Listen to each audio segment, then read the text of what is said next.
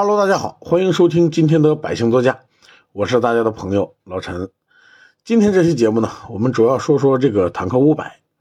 三月十八号的晚上七点，坦克五百就算正式发布了，全程的一个半小时直播，我一分钟没耽误，都看完了。看完这个直播哈，我只能用两个字来形容，那就是非常的失望。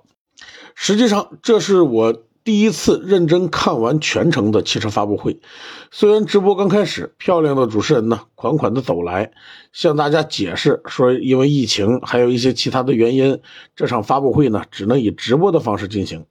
但是呢，这并不耽误我们把坦克五百发布会啊定义为史上最烂的发布会。一个半小时的发布会，其实最有用的就是最后两分钟，因为最后仅仅用了两分钟，几句话就说出了大部分人最关心的问题，那就是正式的发布价格。现在大家已经知道了，坦克五百的正式售价呢，跟预售价完全一样，没有什么变化。其实这也在预料之中。至于很多人十八号晚上给我发微信，说什么长城飘了啊，这么大的车，正式发布的价格竟然跟预售价一样。其实啊，我倒是觉得这并不稀奇，因为坦克五百的定价呢本来就不高，三十三万五到三十九万五，这定价你说高吗？要知道这可是三点零四驱的硬派越野车，最高没超过四十万，这定价你就知足吧。这要不是长城，你觉得你能开上四十万以内三点零四驱 V 六的越野车吗？现在的所有车企呢，都在搞混动、搞新能源，真正有能力搞大排量、搞四驱的车企啊，并不多。而又有能力又肯搞这些的，还真就长城莫属。其他车企要么有能力不肯搞，要么肯搞却又没能力，费劲巴五的搞出来又没有品牌号召力，最后呢还是个死。而长城呢，天时地利人和三者兼备，不趁此机会啊上真正的大型越野车呀，可能就抱憾终身了。长城汽车呢，其实是逆向研发的高手。比如大家都在搞轿车、代步车的时候，他搞皮卡。皮卡火了以后呢，他 H 六逆向研发 CRV 又取得了成功。而现代的坦克五百呢，干脆来了个逆势研发。为什么说是逆势研发呢？因为现在大家都在搞新能源呢，大家都知道新能源才是风口，是趋势。旗下没有混动车型，都不好意思出门跟人说话。而在这大环境之下，放眼国产车企。谁会花精力高投入去研发大排量发动机呢？这不是吃力不讨好吗？长城汽车呀，不仅这么做了啊，而且呢还做得很成功。现在的坦克五百订单呢在四万张左右，而坦克五百的年产能呢好像也就才一年五万台，所以坦克五百的提车周期啊几乎会跟坦克三百越野版车型一样，从刚开始要等两个月左右，延长到四个月左右。现在明白了坦克五百的发布会为什么这么潦草了吧？因为发布会呀，就是走个过程。它的 APP 呢，在三月一号开始就已经停止接单了，三月十八号呢恢复接单。用这个发布会呀，告诉一下大家啊，能下单了。人家根本就不需要靠发布会营销，因为现在的酷路泽、普拉多什么的都停产了。你想买个车进藏啊，想弄个车搞穿越，你只能买它，只有它符合你的要求。所以说知足吧，不要纠结于这个预售价跟正式发布价格一样了。你的关注点如果在这上面，很明显呢，你格局就小了。真正需要这车的准车主嫌等车时间长，已经在跟我们联系啊，让我们帮他寻找共创官名额了。为了一个共创关名额呢，人家愿意加价一万五左右，就为了早点提车。而且呢，大部分人呢要的都是高配。现在我们的销售呢，早就不为客源发愁了，而是为了车源发愁。因为共创关名额就一千个啊，除去真正提车的，黄牛手上呢也没多少。我们自己手上的名额呢，年前就已经卖光了。十八号晚上，我给人家改名字、改配置，忙到了十一点多。那听到这里，可能就有人会说了：“那我想穿越，我想进藏，不见得非得买坦克五百呀。我大牧马人直接上个罗宾汉，不比他厉害？牧马人呢，当然也可以。但是你以为牧马人不加钱吗？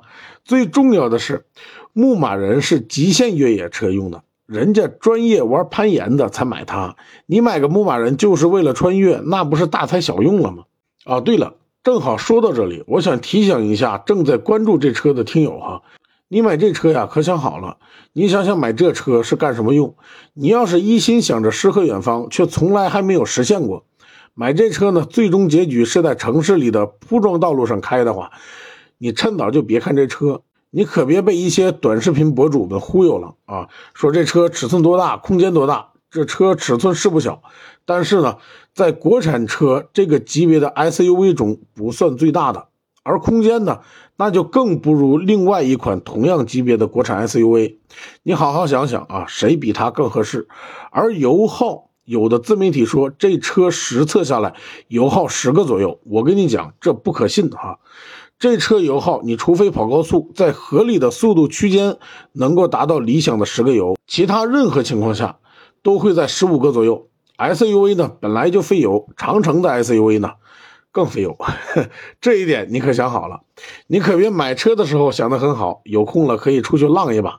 真正车买回来，沦为上下班的代步工具。同样的路程，别人八个油，你十五个，差了可是将近一半。在大城市啊，你再堵堵车，现在的油价又直线飙升，你别后悔了。想卖这车可卖不上你的理想价格。这就好比前天有个粉丝问我，说途昂和坦克五百不知道买什么。我听到这种纠结呢，就觉得挺有意思。我建议啊，有这种纠结的人，你直接去买途昂。为什么呢？因为你看上坦克五百啊，是它的大，而不是别的。坦克五百为什么不需要营销就有客户？因为它对于一部分人来说是刚需。可以想象，我是一个穿越老炮，有钱有闲有时间啊，全国各地的越野群有好几个。现在开的呢是普拉多。每到了春暖花开的季节呢，就又开始了我们沙漠上驰骋的人生。最近普拉多开腻了，想看看有什么新出的车。这个时候呢，我看见了坦克五百，你说我会拿它跟途昂去做对比吗？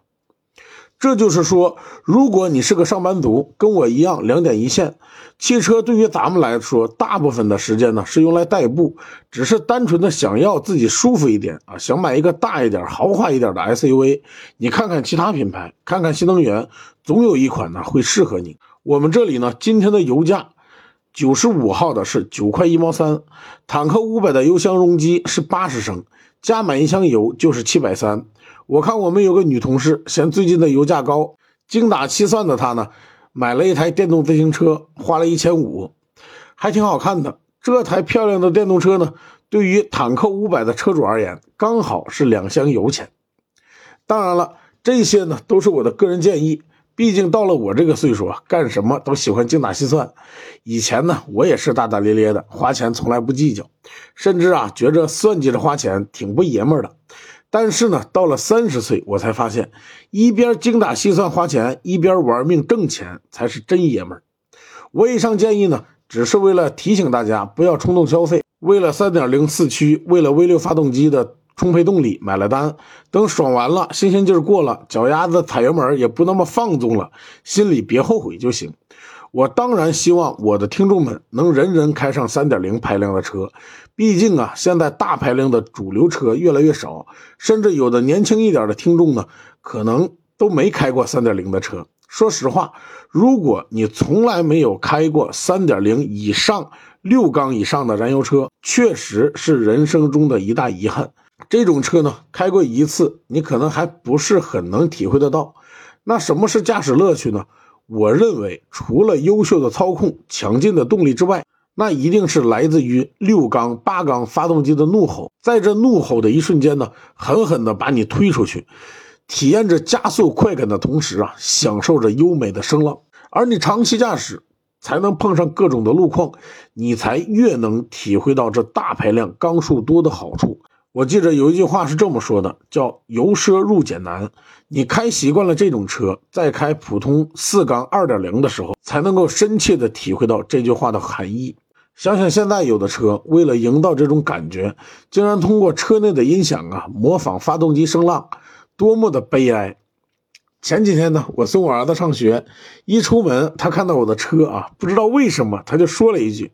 说你天天开着这车送我上学，咱们就不能换个车吗？